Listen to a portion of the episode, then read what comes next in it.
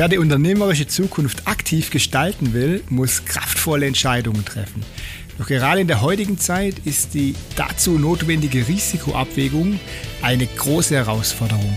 Wie es gelingt, Risiken entspannter zu bewerten und auch unter dem Druck des Alltags die Chancen hinter den Risiken zu erkennen, darum geht es auch heute wieder im Gespräch mit einer spannenden Persönlichkeit. Mein Name ist Achim Barth. Herzlich willkommen bei Risikoaffin, dem Unternehmerpodcast. Wenn jemand mit dem Attribut Hans Dampf in allen Gassen beschrieben werden kann, dann mein heutiger Podcast-Gast. Und das meine ich absolut positiv. Mit 16 Jahren ist sie ins Deutsche Rote Kreuz eingetreten und hat schnell gemerkt, dass das genau ihr Ding ist. Und nicht nur zahlreiche Ausbildungen durchlaufen, sondern sie bildet auch selbst seit Jahren aus. Und verstärkt hat sich das Ganze, als sie selbst das erste Mal einen Menschen wiederbeleben musste und das zum Glück auch erfolgreich. Seit vielen Jahren ist sie haupt- und ehrenamtlich rund um das Thema Menschen helfen unterwegs. Als pädagogische Leiterin in der WOST Akademie und in der AVB Akademie, als Dozentin an der Medical School Hamburg und an der Internationalen Hochschule. Dazu ist sie Honorarkraft in der Bernd Blindow Schule, in der Altenpflegeschule der Johannesdiakonie, im TCRH Trainingscenter und sie ist Referentin an der Akademie für Krisenmanagement und das Ganze managt sie unter ihrem eigenen Label Educativio. Herzlich willkommen bei Risikoaffin, Alexandra Gegeler. Ja, vielen Dank für die nette Anmoderation. Ähm, doch ganz schön viel, was du da gerade vorgelesen hast. Ja, das stimmt. Das ist einiges. Ähm, mhm. Und ja, bei all den Aktivitäten, da könnte man ja meinen, du hast ja für gar nichts anderes mehr Zeit. Aber das weiß ich, du hast noch ein ganz interessantes Hobby. Du beschäftigst dich nämlich mit Greifvögeln und bist als Falkner unterwegs. Wie kamst du denn da dazu? Ich fand Eulen schon immer ganz, ganz spannende, faszinierende Tiere. Also irgendein Tier sucht man sich ja meistens raus. Und ähm, ich bin irgendwann mal, nachdem ich erst bei Pinguinen war, bei Eulen hängen geblieben, weil es einfach unheimlich tolle Vögel sind, die auch oft für, für Interesse, für Weisheit stehen. Und ich ja selber relativ viel lese und ja, habe da mal angefangen, mich damit zu beschäftigen. Und ich habe von Schülern einmal einen ja, Falkner-Workshop geschenkt bekommen in einer Greifvogelanlage in der Nähe von Heilbronn. Und das hat mir dort so gut gefallen, dass ich da heute noch bin. Ja, wir waren ja auch mal dort und es war wirklich beeindruckend, was, was die Vögel da machen. Der, der riesengroße Uhu und ähm, was war da noch ein Bussard, glaube ich, ein Habich. Also war schon echt spannend, auch wie mhm. die Vögel dann, dann auf, auf die Kommandos äh, horchen. Der Falkner, echt, echt krass. Es sind einfach tolle Vögel und vor allen Dingen ähm, streicheln ist halt auch mal was. Wer hat denn schon mal ein, eine Eule gestreichelt? Ja, ich. neulich, ja. Neu, neulich in Heilbronn. mhm. äh, genau. Ja, ja, ähm, ich bin ja Gleitschirmflieger und wir gucken ja auch immer, was die, die äh, Raubvögel da machen, ne? weil das mhm. sind ja Top-Thermikflieger. Ne? Und ähm, da, wo die quasi in der Thermik hängen, da kann auch ein Gleitschirmflieger in der Thermik hängen. Macht bestimmt auch Spaß, wenn man mal mit den Vögeln fliegt. Ja, das habe ich jetzt noch nicht gemacht. Ja, absolut. Ja, das siehst du mal. Und dann bist du ja nicht nur mit Greifvögeln unterwegs, sondern äh, du engagierst dich auch noch bei der German Barbecue Association, also das ist der, der Grillverband, ne, die auch hier die nationalen Grillmeisterschaften äh, veranstalten. Ähm, was machen da genau? Und natürlich habe ich dann auch die absolute oder ultimative Frage ähm, als ähm, Hobbygriller. Grillst du mit Kohle, Gas oder mit Strom? Ähm, ich war jetzt viele Jahre lang in der GBA als, ähm, als Jurorin unterwegs und habe jetzt in den letzten Jahren mehr den Bereich der sozialen Medien übernommen, ähm, war eine Zeit lang jetzt auch ähm, Pressesprecher und ähm, naja, Gas, Kohle, Strom, es geht alles. Wenn schnell gehen muss, ist Gas natürlich toll. Ich habe tatsächlich einen Gasgrill zu Hause, ähm, weil ich einfach gern schnell mal was auf den Grill lege ähm, oder vielleicht auch mal länger mache, wenn ich ein bisschen Zeit habe. Und ich kann ja auch Räuchersachen reinlegen, so ist es ja nicht. Aber natürlich so ein schönes Lagerfeuer und dann Stockbrot drüber oder mal ein Marshmallow hat auch was. Also ich finde beides gut. Marshmallow, okay, wenn schmeckt. Ja, mit mhm. Erdbeeren ist das eine tolle Kombination. Oh, es wird immer schlimmer. Okay, die Geschmäcker sind ja verschieden. Mhm. Äh, ja, und vor, vor über 20 Jahren hast du mir äh, geschrieben, hast das erste Mal Menschen wiederbelebt. War so, so ein Gamechanger-Moment ähm, bei dir, so wie ich es verstanden habe. Was hat sich danach für dich verändert? Oder was ist da überhaupt passiert? Also wiederbelebt habe ich tatsächlich vorher schon mehrmals. Allerdings war das die erste erfolgreiche Wiederbelebung. Mhm. Ähm, und dann auch noch in einem Erste-Hilfe-Kurs, also einem Ort, wo man ja sowieso den Leuten versucht klarzumachen, ähm, ihr könnt Leben retten. Ähm, ich konnte es einfach zeigen. Ich konnte den, es waren alles Kollegen, die sich kannten, also war auch nochmal ein besonderes Setting, weil einfach ähm, es waren lauter Männer, ähm, gemeinsam gearbeitet haben und dann passiert sowas und ich konnte zeigen, dass man mit einfachen Dingen, nämlich mit meinen Händen und ähm, tatsächlich Mund-zu-Nase-Beatmung Leben retten kann. Und ähm, das war einfach auch, wo ich gesagt habe, guck, ich habe zwar vielleicht in meiner beruflichen Laufbahn, da damals war ich als Rettungsassistentin unterwegs, ähm, nicht so viel Chancen gehabt, aber einfach auch, weil ich nie der Erste war, der ihn gefunden hat. Und diesmal habe ich zeigen können, wenn wir jemanden finden, dem der Kreislauf tatsächlich gerade nicht mehr vorhanden ist und dann schnell anfange, was zu tun, dass ich auch Erfolg habe. Und das hat für mich in alle Richtungen einen positiven Effekt gehabt. Zum einen, weil ich wusste, die Dinge, die ich gelernt habe, die ich machen kann, haben einen Erfolg und ich kann Leuten das beibringen. Und ich hatte noch nie so motivierte Teilnehmer wie im Anschluss. Also wir haben den Kurs abgebrochen natürlich an dem Tag, haben eine Nachbesprechung gemacht und haben uns dann ein paar Wochen später wieder getroffen. Und ähm, also ich habe viele motivierte Teilnehmer, aber die Gruppe war natürlich noch ein bisschen mehr motivierter.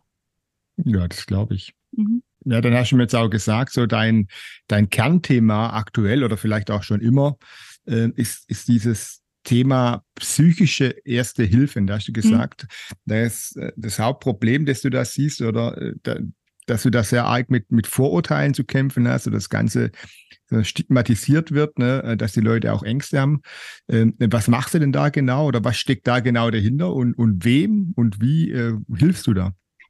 Also mein Schwerpunkt, den ich jetzt ähm, einfach habe, auch für mich als ähm, Health Consulting mit der Firma Educativio, ist, ich möchte Menschen ähm, aufklären, was sind denn psychische Erkrankungen? Wie kann ich erkennen, dass ein Kollege, ein Freund ähm, vielleicht mit irgendeinem Problem zu kämpfen hat und wie spreche ich die Leute an? Die meisten, wenn sie hören, ah, der hat sich mal geäußert, dass er eine Depression hat oder irgendeine andere psychische Erkrankung, die haben sofort Vorbehalte und wollen manchmal gar nicht mehr mit den Leuten was zu tun haben. Dabei sind Gespräche und offener Umgang mit Erkrankungen aus dem psychischen Spektrum extrem wichtig. Und ich habe mich früher ähm, aufgrund verschiedener auch ähm, ja, privater Ereignisse, aber auch im Bereich vom Arbeiten ähm, eher für die Einsatzkräfte ähm, engagiert. Das heißt also psychische Betreuung von Einsatzkräften und merke aber auch, dass ähm, da sich ganz viel verändert, wo tatsächlich noch ähm, ganz viel zu machen ist, ist für, für Menschen wie du und ich. Also Menschen, die mhm. ähm, Freunde haben, die vielleicht ähm, durch einen Suizid ähm, aus dem Leben gegangen sind ähm,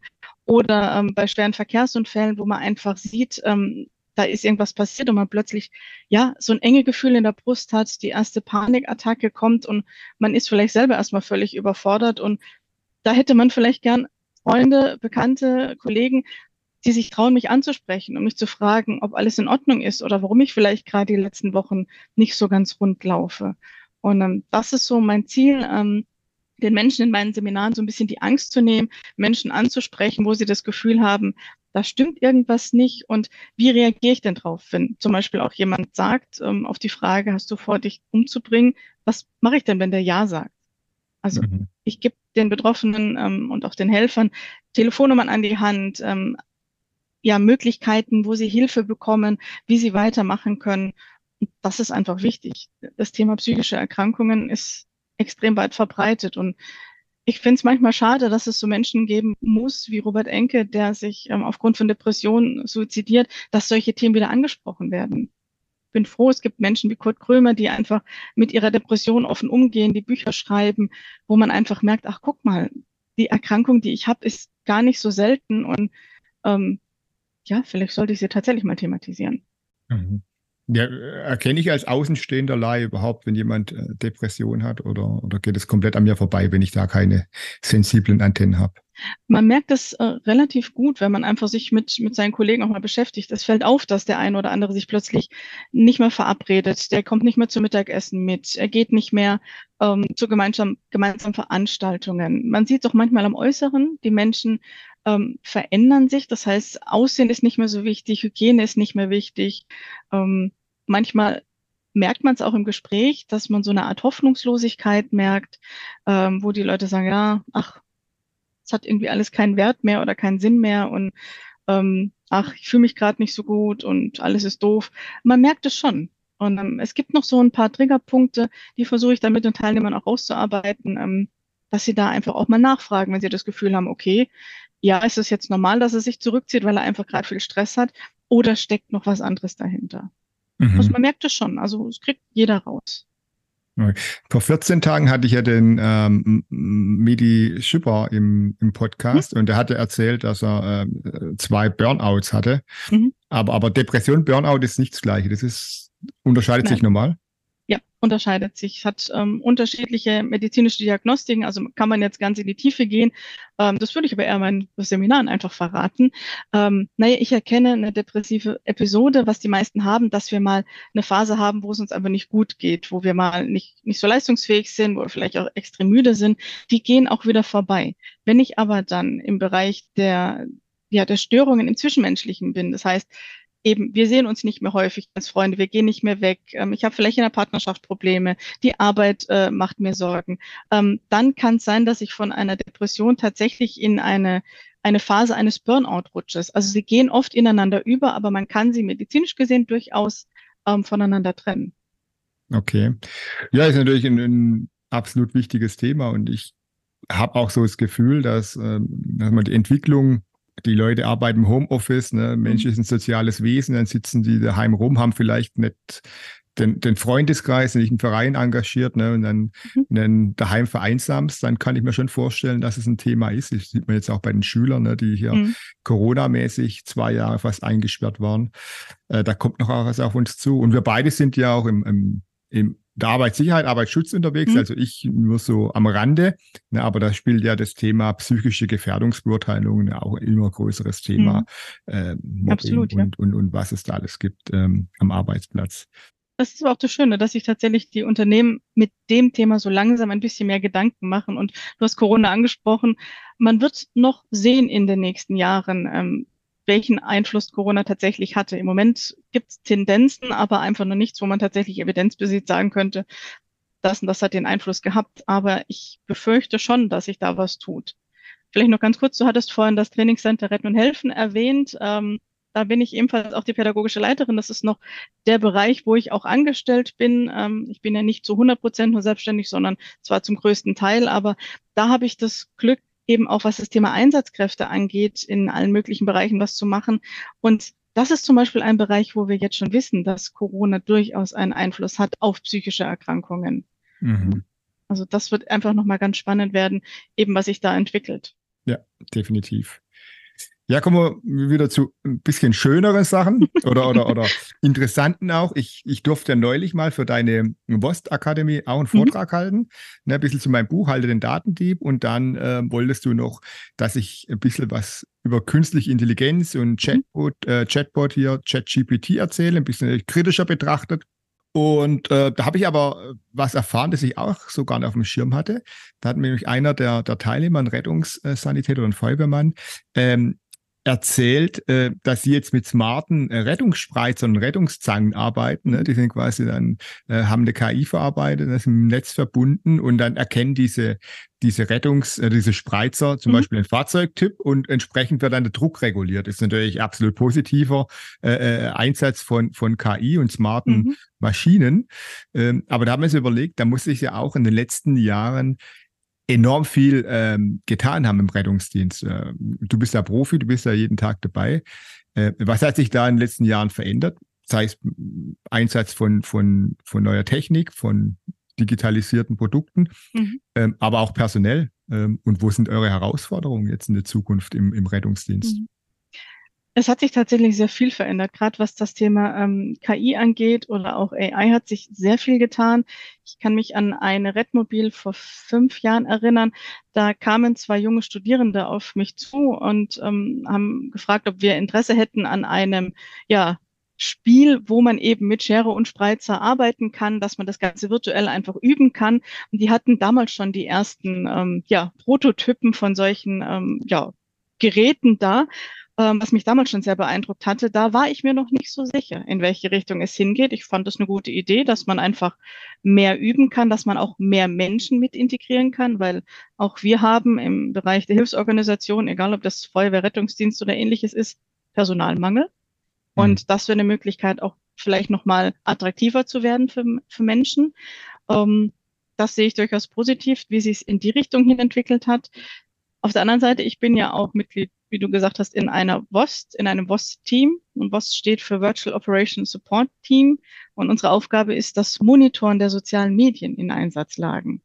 Und das hat sich natürlich in den letzten Jahren extrem verändert. Also vor, vor zehn, zwölf Jahren war ähm, Einsatzmonitoring, ähm, ich sitze halt vor Ort und gucke, was passiert. Ähm, da gab es nichts mit Facebook, Twitter und Co., wo man auf irgendwas vielleicht auch achten musste oder auf irgendwelche ähm, Fake News reagieren musste, weil plötzlich irgendwelche Menschen irgendwo hinfahren. Das hat sich sehr verändert und deswegen finde ich, äh, ja, es ist so ein bisschen Fluch und Segen zugleich, wenn ich jetzt ähm, Nachrichten sehe in den sozialen Medien und ähm, soll jetzt vielleicht schauen, in welche Richtung hin entwickeln sie sich, ist es einsatzrelevant, muss es vielleicht eine Einsatzleitung weiterreichen. Ähm, ich muss ja erstmal feststellen, ist es denn überhaupt eine, eine echte Nachricht? Und ähm, dein Vortrag hat ja auch ähm, uns beim einen oder anderen auch so ein bisschen Augenöffner gegeben. Und ich war jetzt letzte Woche bei ähm, Social Media Days ähm, in Künzelsau bei der Firma Ziel Abeck und hatte einen Professor aus Moosbach von der DHBW, der zum Thema ChatGPT was erzählt hat. Hattest du mhm. bei uns ja auch gemacht. Mhm. Und eigentlich ist es was, was wir nutzen können, um unser, unser Monitoring-Verhalten äh, durch die sozialen Medien ein bisschen ähm, nutzbar zu machen. Das heißt, ich gebe ihm den Auftrag, suche mir die Möglichkeiten raus, wo emotionale Posts sind. Aber auf der anderen Seite habe ich jetzt natürlich die Gefahr, weiß ich dann, ob diese, diese Posts überhaupt echt sind? Hat die ein Mensch generiert? Hat die eine KI generiert? Und sind sie denn überhaupt echt? Also eigentlich habe ich mich gefreut, weil ich gedacht habe, ja, tolle Möglichkeit, auch mit ähm, ja, künstlicher Intelligenz Sachen zu machen. Im Moment habe ich so ein bisschen Bauchweh, in welche Richtung es sich entwickelt. Also unsere Arbeit macht es, glaube ich, extrem schwer, um rauszufinden, ist das jetzt echt oder ist das nicht echt. Mhm. Ja, da fallen mir ähm, zwei Sachen ein. Ähm, zum einen ähm, gab es mal den, den starken Sturm in, in Florida. Ich weiß mhm. nicht mehr, wie, wie, wie er hieß. Ich Katrina. Äh, 2018, 2019 war das. Das müsste Katrina, glaube ich, schon gewesen sein. Genau, kann Katrina gewesen sein. Und ähm, da hat der Rettungsdienst sich verlassen auf Twitter Nachrichten von äh, Nutzern, die natürlich in, in, in großen Städten waren, in Miami vermutlich mhm. und, und anderen, äh, und haben dann so nach dem Motto, okay, so wild ist nicht, weil die äh, sind ja relativ entspannt und sagen, da äh, es, es geht alles. Es gab aber natürlich, äh, da wo Twitter nicht so dicht war, natürlich äh, immense Schäden und mhm. Todesopfer. Mhm. Ähm, aber die Twitter-Realität mhm. war natürlich nicht die Realität, wie tatsächlich der Sturm gewütet hat. Mhm. Ähm, und die Rettungsdienste haben dann quasi ihren Einsatz wirklich äh, nochmal umkoordinieren müssen, weil sie am Anfang die Lage komplett falsch eingeschätzt haben, weil sie sich auf Twitter-Tweets irgendwo mitverlassen haben. Ja, haben sie mhm. quasi ein Learning gehabt, das einige Menschen das Leben letztendlich gekostet hat. Das ist aber auch ein spannender Punkt, den du gerade ansprichst. Wir hatten das bei den Anschlägen in London vor einigen Jahren, dass in den ersten Minuten oder in den ersten Stunden sogar ganz viele Infos über die sozialen Medien gelaufen sind, die aber überhaupt nicht zum Beispiel bei den Einsatzleitungen angekommen sind. Das heißt, die Lage hat sich in den sozialen Medien abgespielt und die Lage vor Ort war eine ganz andere. Und ähm, das war tatsächlich damals auch ein Riesenproblem, weil da hätte man beides miteinander verbinden können, dann wäre es sinnvoll gewesen. Ähm, blöd ist natürlich, wenn ich mich nur auf die sozialen Medien verlasse und nicht eben fort auch noch gucke. Ja, klar. Also es braucht immer noch beides. Ja, vermutlich auch ähm, auf alle Zukunft, weil mhm. ähm, die digitale Realität und die wirkliche Realität, die sind halt meistens doch noch unterschiedlich. Und äh, ist mal was eingefallen zum Thema hier Depression und Suizid, mhm. gerade bei Jugendlichen. Mhm. Vor einigen Jahren schon. Ähm, war klar, dass äh, Facebook, also der Meta-Konzern, mhm. ähm, aufgrund der ähm, Verhaltensweisen von Jugendlichen ziemlich genau nachvollziehen kann, ähm, wer da suizidgefährdet ist. Ne? Und natürlich hätte Facebook die Möglichkeit, äh, diese Jugendlichen quasi über eine Nachricht zum Beispiel ähm, äh, ja, zu motivieren oder dazu zu bringen, dass sie vielleicht eine Beratungsstelle aufsuchen. Äh, machen sie aber nicht, weil natürlich der Algorithmus, den sie da nutzen, ähm, auch fehleranfällig ist und mhm. vielleicht ein, zwei oder drei Prozent Jugendliche angeschrieben werden, die eben nicht äh, suizidgefährdet sind. Und äh, den Shitstorm, den wollen sie sich ersparen, äh, dass da quasi irgendwelche Eltern oder Jugendliche das dann öffentlich machen und sagen, guck mal, mhm. was ihr Facebook macht. Aber ich glaube, die haben da schon eine ziemlich gute Datenlage durch das Verhalten mhm. der Jugendliche. Gut, inzwischen sind die ja nicht mehr bei Facebook, aber auf, Insta auf Instagram äh, oder mhm. TikTok oder so funktioniert das vom Prinzip her natürlich. Aber der Meta-Konzern macht zum Beispiel aus dem, fürs betriebliche Gesundheitsmanagement, gerade was das Thema psychische Erkrankungen angeht, ist er durchaus relativ weit vorne. Er hat ein ganz super tolles Angebot für seine Mitarbeiter, ähm, dass die in Anspruch nehmen können, Gesprächstherapien, die können Stressmanagement-Seminare besuchen. Also tatsächlich ist der Konzern sehr fortschrittlich, was für ihre eigenen Mitarbeiter das Thema angeht. Mhm. Also ich hätte es, glaube ich, an ihrer Stelle mal riskiert, weil ich glaube nicht, dass es ein so großer Shitstorm gibt, wenn ich jemanden anspreche und sage, du, es hört sich so an, als ob du irgendwie vielleicht Probleme hast, möchtest du nicht mal da und dort anrufen zum Sprechen? Ich weiß nicht. Ich wäre da, ja. glaube ich, ein bisschen, ähm, ja, ich würde es probieren. No risk, ja. no fun. Ja, vielleicht machen sie es ja irgendwann mal, wenn die, die Quote derer, die Suizid begehen, der Jugendlichen zu groß wird. Ähm, aber ich glaube, die in Amerika haben gerade ganz andere Probleme mit, mit äh, irgendwelchen ähm, üblen ähm, Drogen. Äh, wie heißt es? Fentanyl, glaube ich. Ne? Ich kenne es nur von, Break, ja. von Breaking Bad. Ne? Damit da müssen mhm. die ja richtig Probleme haben. Dann war schon eine Frage der Zeit, bis das Ganze auch nach Europa rüberschwappt. Naja, aber dann wieder, gehen wir wieder auf ein schönes Thema äh, oder ja, ein schönes Thema für dich, aber der Anlass auch natürlich, du, du arbeitest halt in einer, in einer, äh, äh in einer Branche, ähm, wo, wo, wo was passiert ist, aber du mhm. warst sieben Wochen im Ahrtal ja, ähm, und bekommst jetzt die Fluthelfermedaille. Mhm. Ähm, was hast du da erlebt im Ahrtal, sieben Wochen lang? Schon eine lange Zeit. Genau, und die sieben Wochen kann man sich fast vorstellen, das kann ich ja fast nicht vor Ort gewesen sein, sondern tatsächlich war das die Arbeit in einem WOST-Team, nämlich das WOST-Team Baden-Württembergs, wo ich sieben Wochen lang monitort habe im Ahrtal. Ähm, das heißt, also wirklich auch fast 24 Stunden waren wir im Einsatz und wir haben viele Bilder gesehen, die furchtbar waren. Auch aus dem Grund, ähm, äh, in Ahrweiler befindet sich ähm, ja eine große Akademie, wo viele aus dem Bevölkerungsschutz schon waren, ich auch. Und ich habe Bilder gesehen von Orten, die kenne ich anders aussehend. Ich habe Häuser gesehen, die zusammengerissen worden sind, die Feuerwache äh, an der Brücke in, in Bad Neuenahr-Ahrweiler, die plötzlich nicht mehr da ist. Ähm, also für uns als, als Einsatzkräfte war das tatsächlich auch noch mal ein bisschen belastender, weil wir viele Bilder gesehen haben von Orten, die wir kennen. Mhm. Und ähm, dann ging es natürlich drum, auch zu, zu monitoren und nachzuverfolgen die Nachrichten. Hier ist eine Kirche, hier liegen ganz viele Leichen, es ist keiner da. Ein Bild von dieser Kirche. Das heißt, die Aufgabe war, man muss gucken, wo ist diese Kirche, befindet die sich überhaupt im, im Bereich der A und ähm, gibt es dort wirklich die Ansammlung von, von toten Menschen? Ähm, das hat eine Weile gedauert, aber ja, das war eine, eine richtige Meldung, allerdings nicht so dargestellt wie in den Posts zu lesen, sondern das war tatsächlich eine Leichenablage, die der dortige Pfarrer eingerichtet hatte. Ähm, das war also alles in Ordnung. Mhm. Und ähm, das geht noch. Aber wir hatten auch Bilder, wo ähm, es um Menschen ging, die an einer Brücke sich erhängt haben und ähm, guckt, das sind die ersten Opfer ähm, des Ahrtals und ja, das war nicht aus dem Ahrtal. Das heißt, man musste recherchieren, wo diese Brücke her war. Und es war eine echte Aufnahme, allerdings viele, viele Jahre alt und nicht aus dem Ahrtal. Und das sind so Bilder, mit denen wir uns dann natürlich auch beschäftigt haben. Ähm, das teilweise sieben Wochen lang mit den unterschiedlichsten Aussagen auch. Ähm, auch was auf Telegram an Aussagen und ähm, Aufrufen teilweise wirklich ähm, zu Gewalttaten gekommen ist, war, war echt anstrengend. Und wir haben ein tolles Team und ähm, haben eben dann auch relativ früh angefangen, uns mit Gesprächen ein bisschen wieder auf die richtige Spur zu holen und dass wir da gut durchkommen.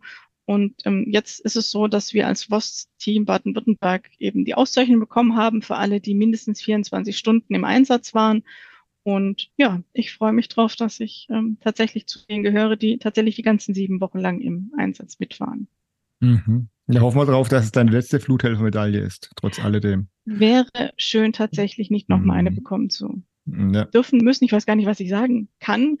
Ähm, ich freue mich sehr über die Auszeichnung, weil es auch eine Wertschätzung für unsere Arbeit ist, weil wir nicht in Erscheinung treten. Also das ist so ein bisschen das, womit wir uns einfach ähm, auch beschäftigt haben. Wenn wir arbeiten, geht nichts an die Öffentlichkeit. Also ich werde jetzt nicht posten, bin ja auch viel in den sozialen Medien unterwegs. Ähm, ich bin jetzt hier da und dort im Einsatz. Ähm, das wird, wenn, dann nur mit Freigabe von den oberen Stellen passieren. Ansonsten weiß niemand, wenn wir im Einsatz sind, ähm, weil wir einfach im Hintergrund arbeiten.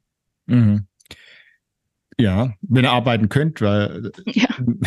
ein Bekannter von mir, der ist äh, Rettungssanitäter hier in Esslingen. Mhm. Der war halt neulich auch bei mir, haben wir uns unterhalten. Da habe ich ihm so äh, aus Spaß gefragt, du sag mal, warst du da auch dabei bei der Beerdigung in, in Altbach?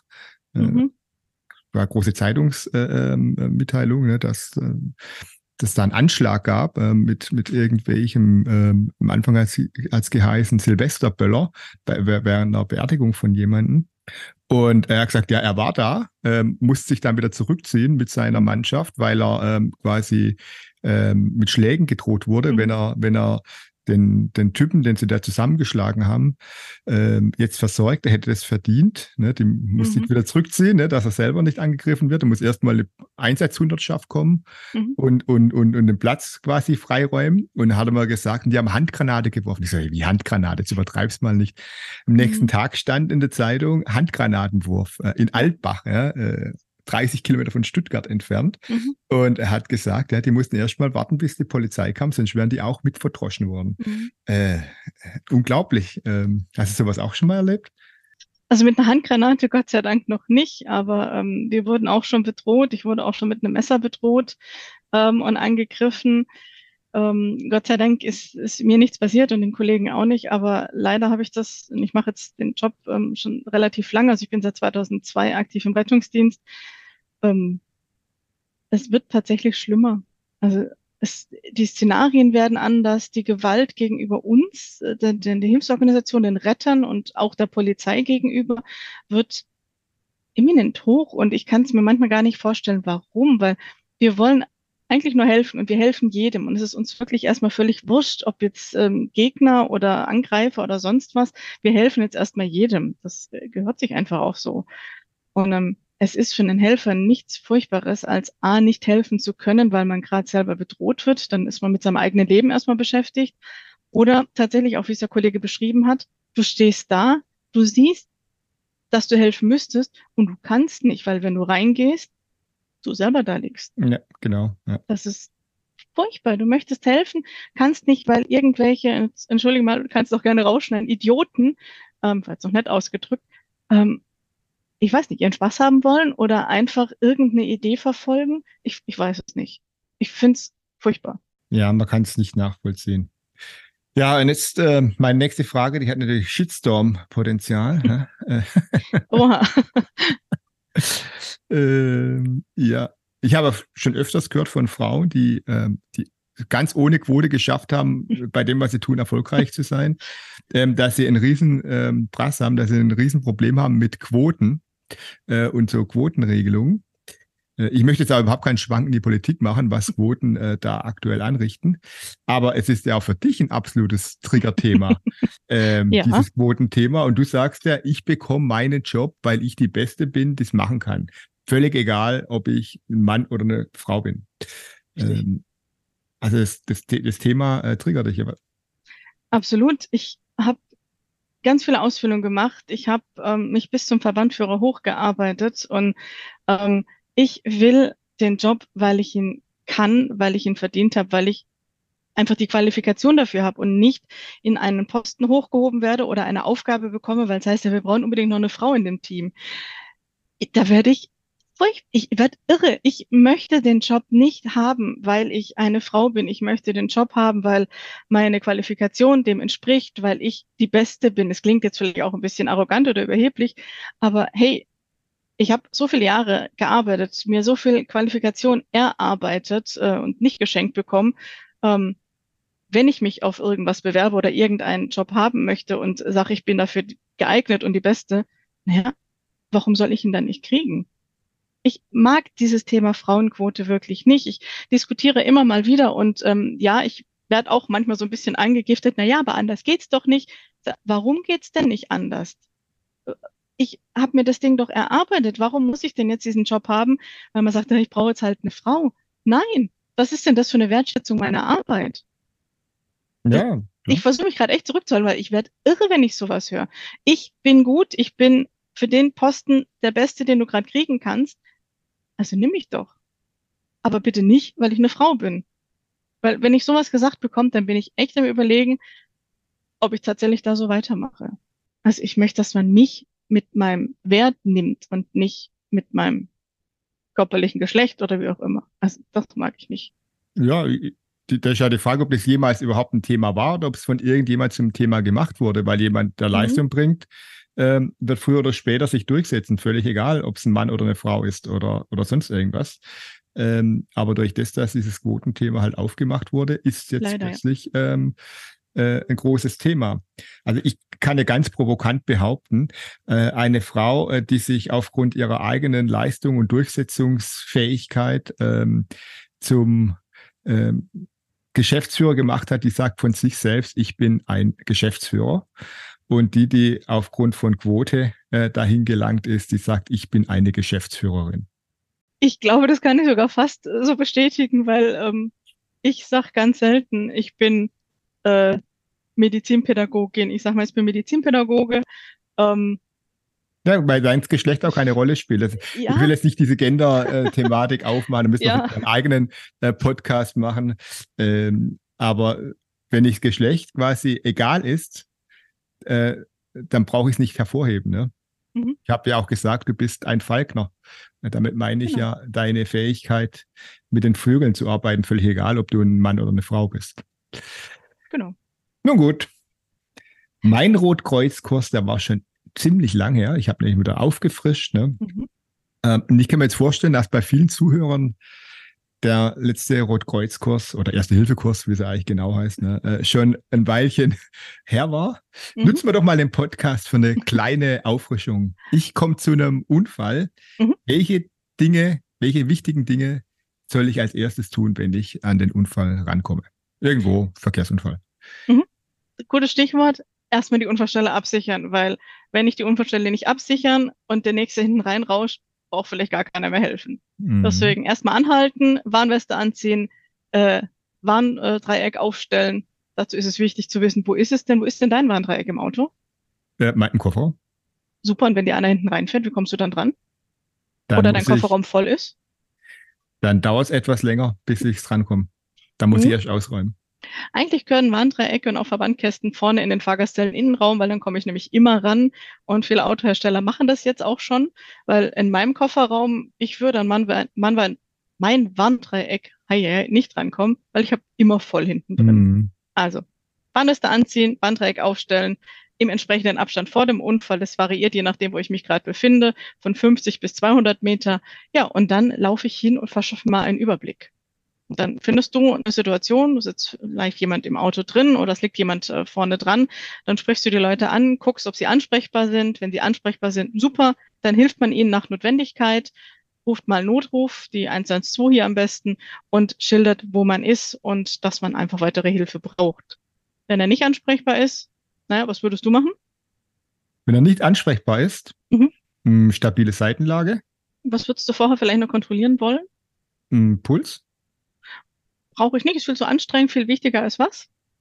Hm, wichtiger als Puls? Ja.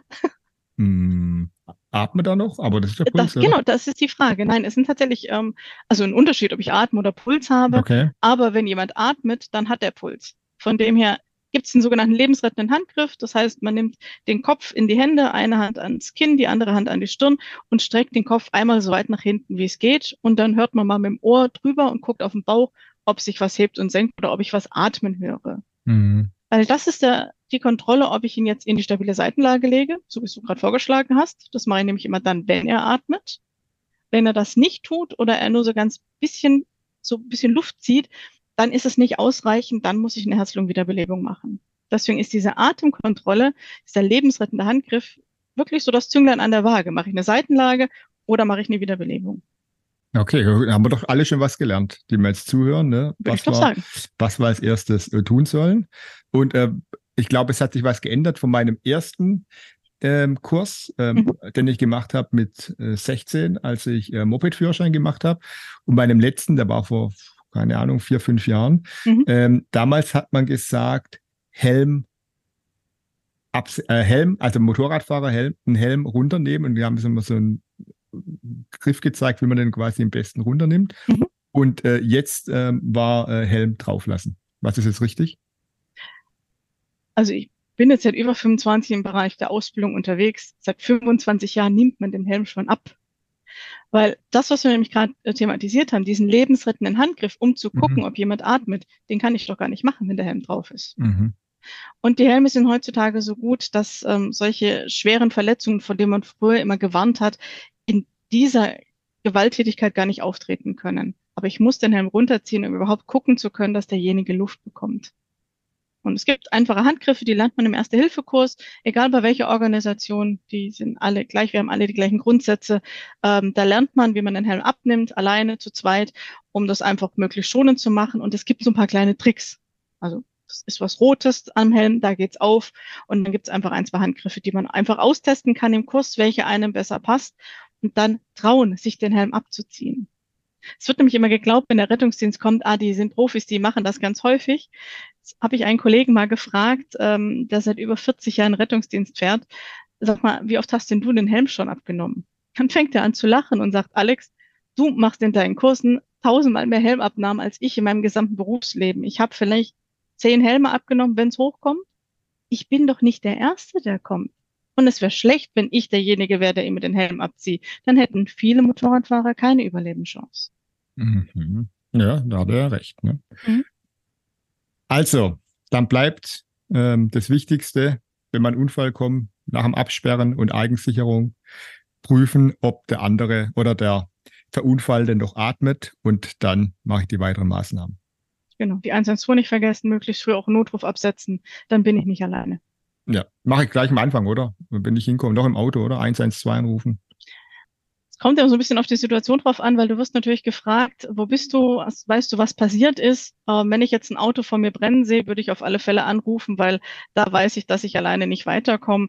Ansonsten ähm, steige ich immer aus, sicher ab, mache mir einen kurzen Überblick und dann kann ich auch sagen, hör zu, ich habe zwei Verletzte, drei Verletzte, einer schreit, einer schreit nicht, damit kann ich was anfangen. Okay. Also lieber erstmal kurz Überblick verschaffen und sinnvolle genau. Informationen weitergeben, wie vorschnell anrufen und ähm, Wobei ein zweites Mal kann ich immer noch anrufen. Selbst wenn ich dann mir den Überblick verschafft habe, ich fange an zu arbeiten, jetzt wird ein ansprechbarer Patient plötzlich bewusstlos, dann rufe ich ein zweites Mal an und sage, ey, ich bin der Verkehrsunfall von gerade eben, der äh, Betroffene ist jetzt gerade bewusstlos geworden, dann rufe ich ein zweites Mal an. Lieber mhm. zweimal, dreimal als einmal zu wenig. Ja, gutes Schlusswort.